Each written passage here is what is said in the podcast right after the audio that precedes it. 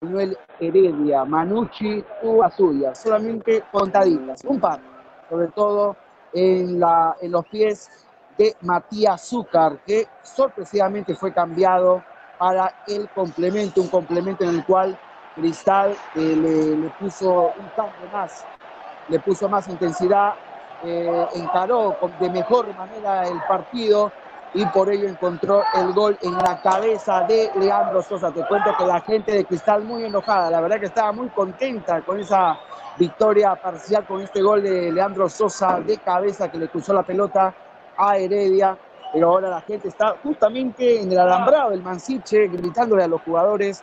Me parece que no, no han terminado con buen sabor de boca los hinchas de Sporting Cristal. Ya la, policía nos está, nos está comunicando que ya es hora de, de retirarnos del estadio Mansiche de Trujillo, pero vamos comentando también cómo llegó el tanto de el Carlos Amanucci. Ya el partido parecía totalmente cerrado, Roberto.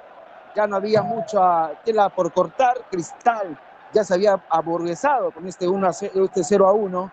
Y luego el Carlos Amanucci de una manera increíble, ya sacando un conejo de la galera, encontró un balón parado rápido, justo como lo comentaba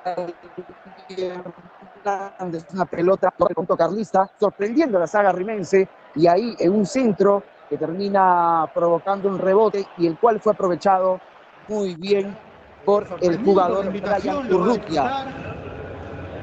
Un remate, un remate de, Urrutia que termina colocando a Renato y terminando por ser el 1 1 en el estadio Manchester